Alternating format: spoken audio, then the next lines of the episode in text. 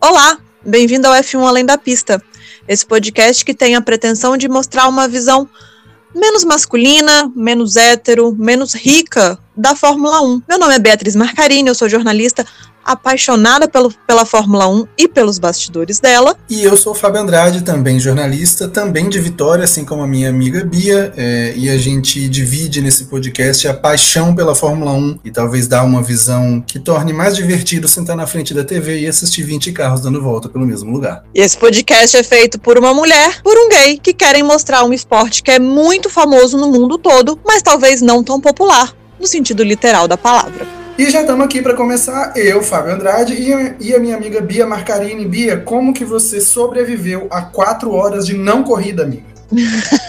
é isso, né? Foram quatro horas de não corrida. Eu achei muito precisa a sua descrição. Olha, quando eu vi que o negócio, quando deu ali 10 e 40 e eu vi que o negócio não ia pra frente, eu falei, ah, quer saber? Em Spa tá chovendo, mas em Vila Velha não. Eu fui pra piscina, peguei um sol, peguei uma vitamina D, tomei um banho de piscina, desci, tomei banho, almocei e ainda deu tempo de ver a não corrida depois. Basicamente foi a trilha sonora do Jorge Ben cantando Chove Chuva, é o Grande Prêmio da Bélgica desse ano, que, pra gente ser sincero, a gente não sabe nem quantas voltas teve. É, foi tão confuso, foi tudo tão doido que aconteceu em Spa, é, que eu observei quatro voltas, né? Foi uma volta de apresentação, depois uma volta lançada, depois teve bandeira vermelha, depois teve mais uma volta, uma volta atrás do safety car, e eles abriram a quarta volta na última bandeira vermelha. Mas para o resultado oficial, eu estou aqui diante do site da Fórmula 1, o resultado oficial da corrida é Max Verstappen em primeiro, carro número 33, com uma volta em 3 minutos e 27 segundos, ganhando os 12 pontos. Isso é porque tem uma questão complicada de regulamento aqui. A volta considerada válida é a volta, essa é a volta, a penúltima volta antes da última volta que realmente foi realizada. Confuso, a gente vai precisar fazer um episódio só para explicar isso. Mas a realidade é que foi um dia confuso na Bélgica, um dia em que a gente ficou muito tenso, né, Bia? Porque é uma pista perigosa, uma pista rápida, a visibilidade era muito ruim e a gente teve uma lembrança no sábado do quanto essa pista é perigosa quando nós bateu, né, amigo?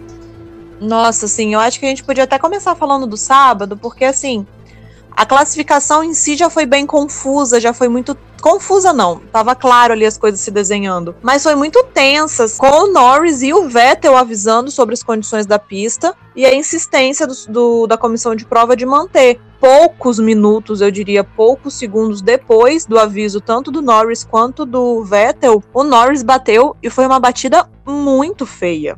E me assustou vendo de casa porque a transmissão oficial não mostrou o acidente. E isso já deixa a gente um pouco preocupado. Me lembrou um pouco o acidente do Grosjean ano passado, dadas as devidas proporções, é óbvio, mas no sentido de não mostrar o acidente imediatamente. Enfim, o Lando tá bem, saiu só com. Só precisou fazer alguns exames no cotovelo, que foi onde ele estava sentindo algumas dores. Mas é um negócio muito perigoso e que os pilotos já tinham avisado. E aí, é, a gente viu mais uma vez, eu acho que pela milésima vez só essa temporada, um exemplo de que a gente não merece o Sebastian Vettel, né?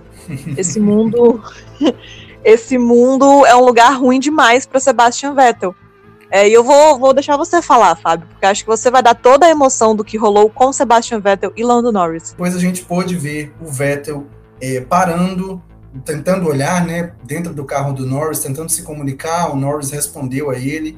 E aí o Vettel pôde certificar de que o Norris estava uh, bem. É, foi uma lembrança de como, enfim, o automobilismo é um esporte perigoso e como essa pista, né, eu, eu, eu, sempre me refiro a Spa e Suzuka como as duas pistas, as melhores pistas da Fórmula 1 e também as mais perigosas, porque se atingem velocidades muito altas nessas pistas, são pistas com média de velocidade de mais de 200 km por hora, e as áreas de escape são estreitas, são pistas old school, são pistas do, do passado. Então, quando se bate, se bate muito forte. Forte nada aconteceu com o Norris, amiga, mas a gente deu um certo. Ficamos tristes, óbvio, pela batida, felizes porque nada de mais sério aconteceu por ele, com ele, mas ele tinha uma chance de pole, né? Liderou o Q1 e Q2, estava muito confiante na pista. Sim, ficamos muito tristes, até porque o Norris tem sido um, um personagem recorrente no nosso podcast e sempre com muitos elogios, porque ele tá com uma campanha extraordinária no campeonato desse ano. E assim, tinha chances reais de pole.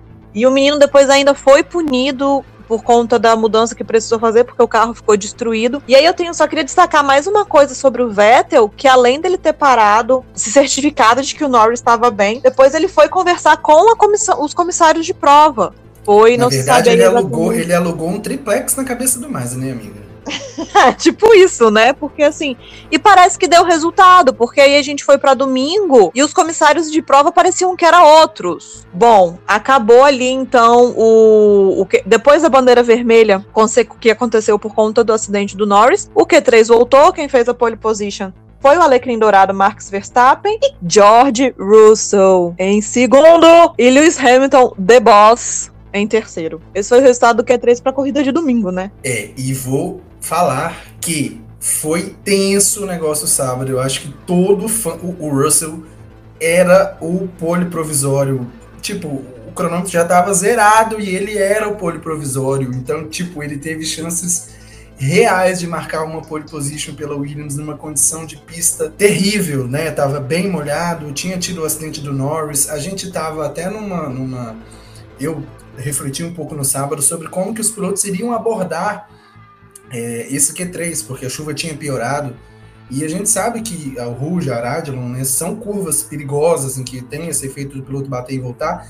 Havia uma tensão no ar. E o Russell, em condições muito desfavoráveis, fez, literalmente, ele fez chover. Ficamos todos muito felizes por ele. E a gente chegou ao domingo. Chegamos ao domingo, Sérgio Pérez já a caminho do grid na volta de instalação bateu. E a gente entrou num rolê muito complicado para a realização da corrida. Estava uh, claro desde o começo que as condições eram muito complicadas. O que, que acontece? É, Spa-Francorchamps é difícil um dia de verão em que não chove nessa região da Europa. É um local montanhoso e isso faz parte até da mística de Spa, assim como faz de Interlagos, né? Um tempo totalmente imprevisível. É, o que acontece é que estava claro que não dava para correr por conta da aquaplanagem, por conta da visibilidade que era muito baixa. É, me deu a impressão de que não estava ventando. Então, Nessa condição, quando o carro de Fórmula 1 passa, levanta aquela, aquele spray de água, sem vento essa água não se dissipa. Então as, a visibilidade era muito ruim. É, então estava muito claro que não ia dar para ter corrida, Bia. E as previsões né, que as equipes, a gente podia acompanhar pelos rádios das equipes, era de que inclusive ia piorar.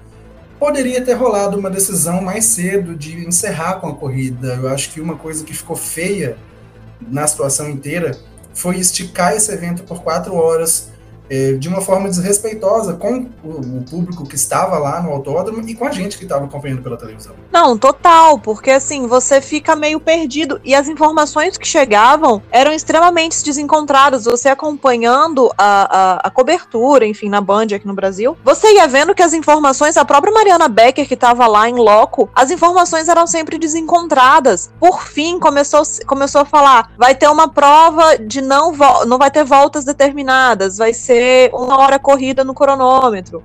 Ou não, vão ser três voltas com safety car na frente. Então, assim, foi um negócio desgastante, desrespeitoso e feio. Eu achei bem feio, eu acho que tira o espetáculo, sabe? Você tira. E ninguém quer ver espetáculo, festa, show com a vida de pessoas em risco. Porque ali eu vi, acho que até um tweet da McLaren falando segurança em primeiro lugar, com emoji de mãozinhas dadas, e marcou todas as equipes.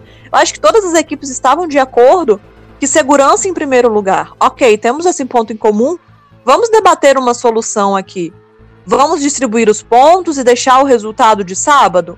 Vamos, então você acaba, empacota as coisas, vambora, logística é cara, semana que vem tem outra corrida. Mas ficou um negócio ali que não, um chove não molha, usar esse trocadilho infame.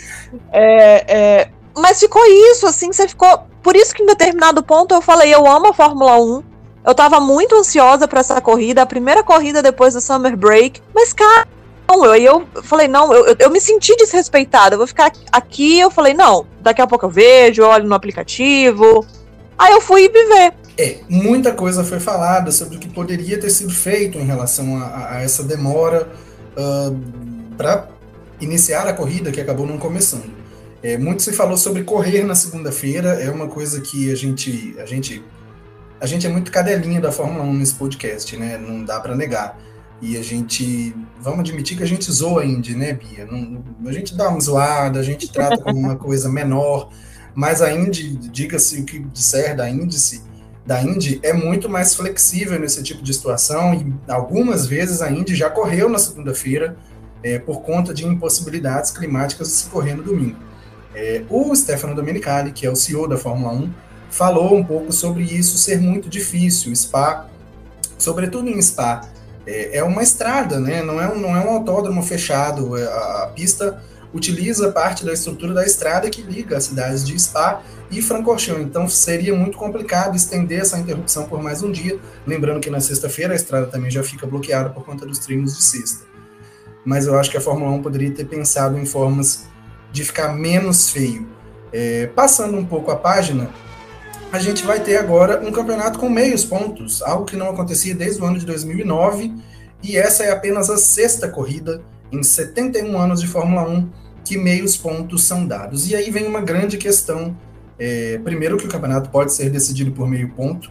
Eu acho que é bem provável que isso aconteça, termos uma decisão apertada, porque tem sido um campeonato muito equilibrado, né, Bia? muito equilibrado. E eu queria fazer um pequeno desabafo de uma pessoa que não tem a menor habilidade com números. Esse meio ponto vai cagar os meus cálculos, que já não são eu... tão bons. Então, eu já estou achando difícil fazer o cálculo desde que o campeonato mudou de 10 para 25 pontos, né? O ponto do vencedor. Agora, com esse meio ponto, então, acabou. Ai, que caos, gente, que caos. Pois é, e é a primeira vez essa, desde o Grande Prêmio da Malásia de 2009, que também foi interrompido por conta de uma chuva estrondosa lá é, em Sepang que o campeonato tem meio ponto. Tem uma série de questões envolvendo essa questão da regra, isso gerou muito, muita discussão durante a corrida, no Twitter, é, em todos os ambientes em que estavam discutindo a Fórmula 1. A grande questão é que para a corrida ser considerada válida, ela precisa ter pelo menos duas voltas completadas. É, existe, é, eu vi uma reportagem, inclusive, do Motorsport, questionando se a corrida teve de fato duas voltas completadas, porque a volta de apresentação, todas as voltas foram atrás do safety car. A primeira volta foi uma volta valendo, ou foi uma volta só de aquecimento, volta de formação, né, como eles chamam. É, o Mazi, é, ele tem uma fala dele, ele declara que ele não tem nenhum questionamento, ele não tem nenhuma dúvida em relação a isso. A corrida teve três voltas e a corrida foi considerada válida. É, obviamente, a Fórmula 1 hoje é, fez um grande teatro, né, Bia? Eu acho que isso que pegou muito mal eles deram as voltas que eram necessárias para que não houvesse nenhuma contestação jurídica, para que o promotor não pudesse contestar é, que a corrida não, não foi realizada. Inclusive, o Dominicali, o CEO da Fórmula 1, afirma é, a Bélgica pagou o FII, pagou o valor para sediar a corrida, e isso não tem mais como ser contestado, porque oficialmente houve uma corrida. É, mas já se fala muito aí até em devolver o dinheiro uh, uh, do público que estava lá. E tem dois pilotos que eu não sei porquê, que eles são sempre fadas sensatas, que se posicionaram sobre isso também, minha amiga. E a pergunta é, porque sempre que tem uma polêmica na forma, uma coisa mais de justiça, não essas polêmicas ruins aí, sempre tem o Vettel e o Hamilton no meio, que são justamente os dois que você pediu para eu falar. Mais uma vez, Vettel e Hamilton levantando a bandeira, sacolejando, esfregando a bandeira na cara dos outros. Inclusive, o Hamilton não escondeu a cara de pi no pódio. É, pódio e, que não e, devia nem ter acontecido, né? Porque foi um constrangimento Nem acontecido. Público. Foi um negócio assim.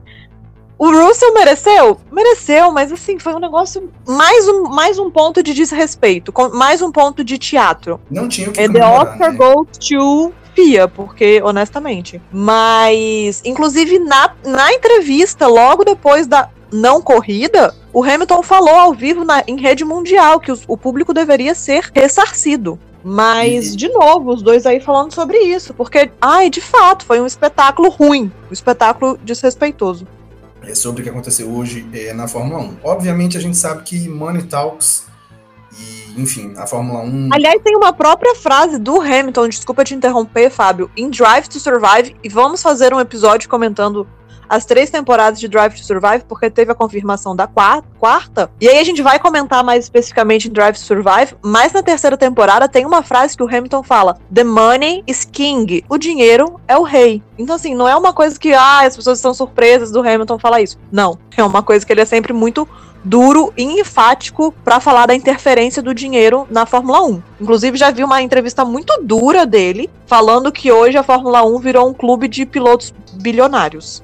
É, eu acho que a gente sempre tem que olhar para o caminho do meio, né? Obviamente a Fórmula 1 é, talvez seja um dos esportes onde esse fetiche do dinheiro, da grana, do poder, do exclusividade, do VIP, provavelmente é um dos esportes, se não for o esporte onde isso é mais forte, entre todos, e até dentro do esporte a motor, a Fórmula 1 é um mundinho muito fechado em si mesmo. É, eu acho que o que o Hamilton fala tem muito a ver é, com uma situação em que, em que a Fórmula 1 se coloca como uma vítima de si mesma. E aí onde eu quero chegar com isso?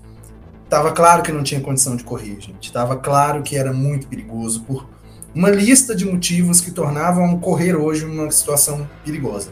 Então ninguém aqui está defendendo que ah, esses caras tinham que correr de qualquer forma. Não. Mas para que fosse decente, mesmo que a Fórmula 1 quisesse fazer o teatrinho de dar três voltas só para se garantir contratualmente com o patrocinador, com as televisões, com o promotor da corrida, isso poderia ter sido feito de uma forma mais rápida, porque estava claro que não ia dar para correr. É, então Hamilton e Vettel botaram realmente a boca no mundo, criticaram duramente a Fórmula 1. É, e, e aí, a gente, para fechar essa questão da confusão, da chuva, do bafafá, da polêmica do não Grande Prêmio da Bélgica, a gente precisa fazer aqui, amiga, uma chamada de atenção ao homem hétero. Então eu vou, eu vou deixar essa função nas suas mãos, porque eu acho que você vai cumprir essa função melhor que eu.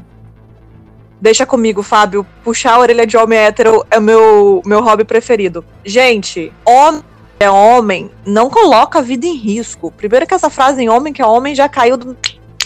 em desuso. É demodê. Agora, assim, ah, porque os pilotos de antigamente. Os pilotos de antigamente colocavam a vida em risco e isso não é legal. Não pode ser um passatempo a gente sentar no conforto do nosso sofá num domingo de manhã, vendo pessoas que são pessoas, têm esposas, têm família, têm mãe, têm pai, enfim, têm uma vida, simplesmente arriscarem a própria vida pro nosso bel prazer, pro nosso entretenimento. Eles colocarem a segurança em primeiro lugar não fazem deles piloto Nutella, menos homem, menos piloto, menos atleta, porque lá na década de 80, 90, os pilotos corriam a todo custo. Não é por aí. E eu vi as pessoas falando, invocando muito o nome do Senna como bastião da coragem, o homem que é homem, que enfrentava tornados e, e, ventos e chuva. Não é bem por aí, né, Fábio? A gente até, até falou disso no nosso Twitter. Então, assim, homem hétero, simplesmente pare com a história de que homem que é homem como diz no filme do Rei Leão, ri na cara do perigo. Não. Homem que é homem, coloca a segurança em primeiro lugar. Risco de morte não é entretenimento. Risco de acidente, de sério, de uma lesão grave, não é entretenimento. Inclusive, eu vou trazer uma fala do Daniel Ricardo aqui, que já criticou a Fórmula 1, por exemplo, para colocar nos highlights, que seriam os pontos altos da temporada, o acidente do Grosjean. E ele, você causar um acidente e ver que um piloto se machucou, é o esporte dando errado. Não é o esporte, o, o não é o esporte dando certo. É o, o esporte dando errado e ver aonde esses homens que são homens falharam ao garantir a segurança do piloto. Então, homem hétero, para de perturbar a cabeça, de falar porque na década de 80 tá insatisfeito com a temporada de 2021, vai assistir replay da década de 80. Porque aqui segurança importa. importa para mim, importa para o Fábio, importa para eu tenho certeza a maioria das pessoas que estão ouvindo a gente. E importa, veja só, para os 20 carinhas que estão dirigindo os carros. E importa também para as equipes. Inclusive importa para os patrocinadores que não querem ver os seus nomes associados a um banho de sangue. Então é sobre isso. E no final das contas, houve uma corrida? Não, não houve uma corrida, mas houve não um pódio, houve, um vencedor. Houve Max Verstappen ganhando é, uma corrida, que não foi uma corrida, mas ele ganhou. É, e ganhou metade dos pontos, ganhou 12,5 pontos. Russell chegou em segundo, palmas para ele! Menino que tem cara de que a avó cuida. E a, a avó passou pessoa feliz em Spa hoje, tava todo mundo com cara de cu. A única pessoa feliz era Zoiudo. Zoiudo é muito bom. Russell é, é muito neném que a avó cuida, que passou talquinho, que amarrou, colocou no pullover e mandou pra creche. É o George Russell. Se você não conhece a cara dele, é esse é George Russell. praticamente um membro da família real, não é mesmo? E sim, é isso. E eu posso dizer com categoria que é o próximo a ganhar o título de Sir a Williams desde a época que o Russell chegou, é o pior ou penúltimo pior carro da temporada, e ele conseguiu finalmente o seu pódio. Não foi do jeito que ele queria, né, amiga? Mas eu entendo a comemoração dele, acho que eu faria o mesmo, porque no final das contas é um pódio, né? É um pódio, é um ponto, e, ele conquistou esse segundo, essa segunda posição ali na largada, né? Exatamente. É, o mérito é todo e, dele, né? O mérito é todo dele. A questão da não corrida, não vamos nem entrar nesse mérito. Vamos voltar para o sábado para ver que ele levou uma carroça para frente de uma Mercedes pilotada por Lewis Hamilton. É isso que a gente tem que observar. Independente se teve ou não corrida, teve uma classificação, teve um Q3 e George Russell como a Williams, que, como você bem disse, está na sua pior fase, estava na frente de Lewis Hamilton numa Mercedes. Então, assim, louvável. Se o, pó, o pódio achei desrespeitoso, achei tudo isso, mas eu gostei, apesar de todos os pesares, que o Russell estava lá. E assim, é, o Russell, a gente sabe que em Spa a gente tem alguns históricos aí de carros. Uh, a gente sabe que a Williams é um carro que tem algumas deficiências aí, talvez isso tenha interferido, né? Uma pista em que carros com menos downforce costumam se dar bem mas eu acho que na condição que estava o treino de classificação no sábado, tudo vai muito da confiança. Em condições de chuva, em condições tão difíceis de pista sem aderência como estava sábado, consegue tempo o piloto que tem confiança no carro e que está se sentindo bem. Então, não por acaso, os três primeiros foram quem foram, né? Verstappen, Russell e Hamilton três pilotos que, quando estão no seu dia, quando estão se sentindo confiantes, quando estão de bem com o equipamento e estão integrados com a pista, eles são praticamente imbatíveis.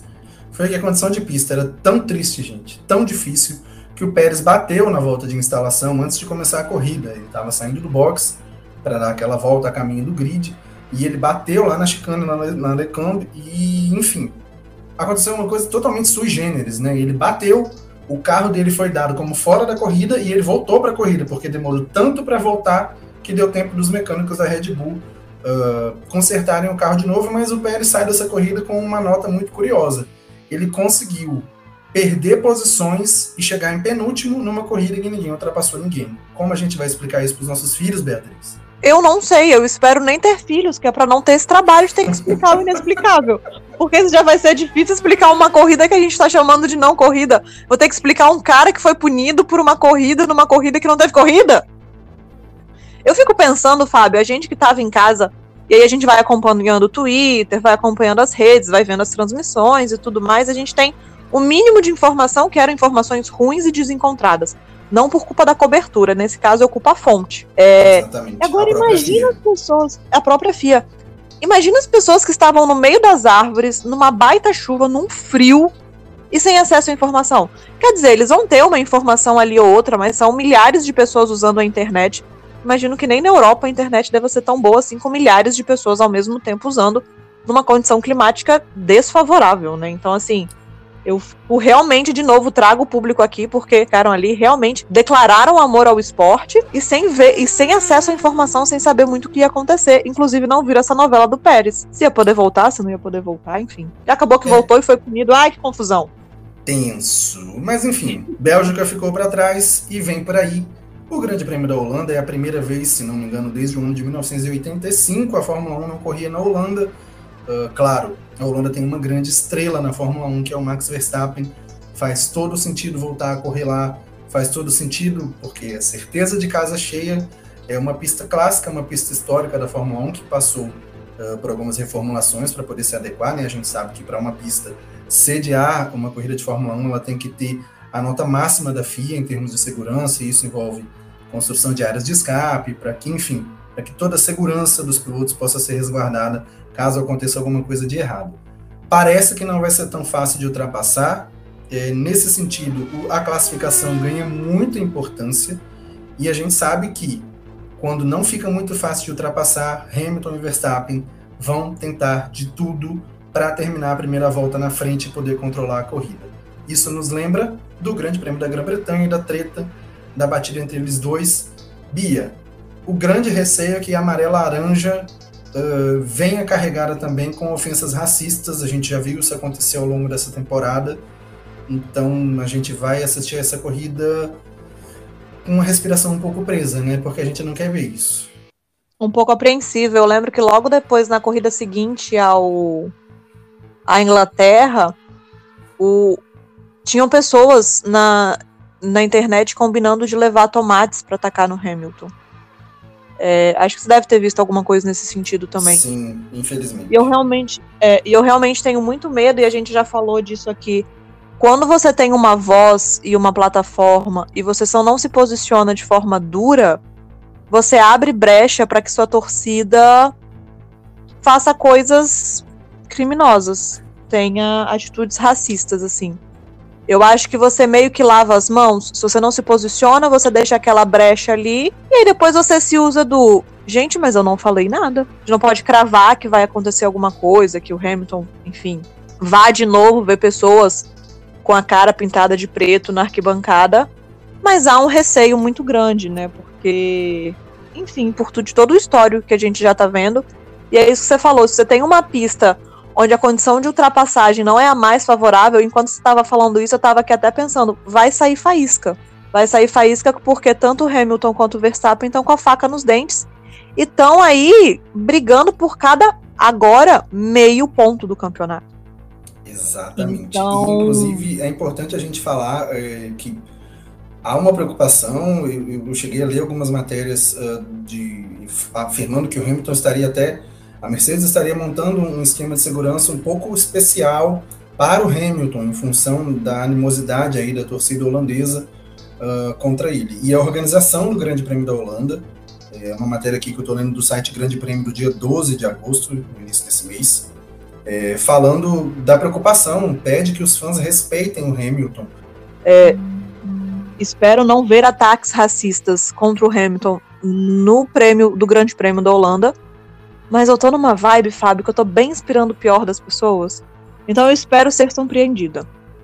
Positivamente é, dessa vez. Também esperamos, é, e a gente, quando fala que a proposta do nosso trabalho, do nosso podcast, é tentar dar uma outra visão, é importante falar também uma coisa: é, as pessoas, e muitas pessoas do campo progressista, olham para a Holanda como se a Holanda fosse um, um, local fora do planeta Terra, mas não é não. É, é um país europeu, é um país que teve colônias, é um país que tem o seu histórico de questões sociais e raciais, sim, como todos os outros países do mundo.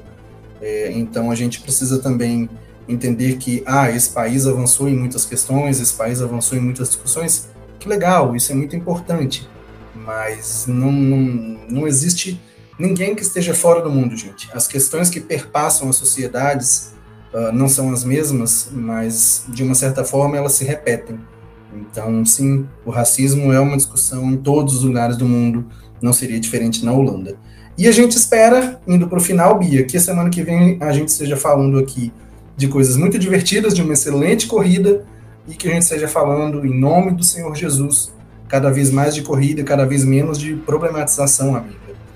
Eu quero mais falar de corrida, quero mais falar de homem bonito, quero puxar mais orelha de homem hétero, não ficar falando de racismo. Mas se tiver que falar, a gente fala, porque é um problema e a gente tá aqui para debater sobre isso.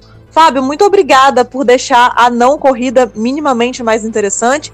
Me sinto prontíssima para o Grande Prêmio da Holanda e eu espero que tenha corrida, ultrapassagens e que não chova. Eu amo chuva, mas eu quero viver na minha casinha com chuva e não ver os pilotos rodando a 300 km por hora, porque eu não quero ficar viúva. Vou só jogar essa informação aí. No mais é isso. Muito obrigada a você que está acompanhando esse projeto. E eu queria deixar um recado também agora, graças ao brilhante trabalho do meu amigo Fábio, estamos nas redes sociais. F1 Além da Pista no Twitter e no Instagram, né, Fábio? Segue a gente, por favor. Segue o nosso podcast também no Spotify. Semana que vem tem mais podcast, tem mais um episódio inédito.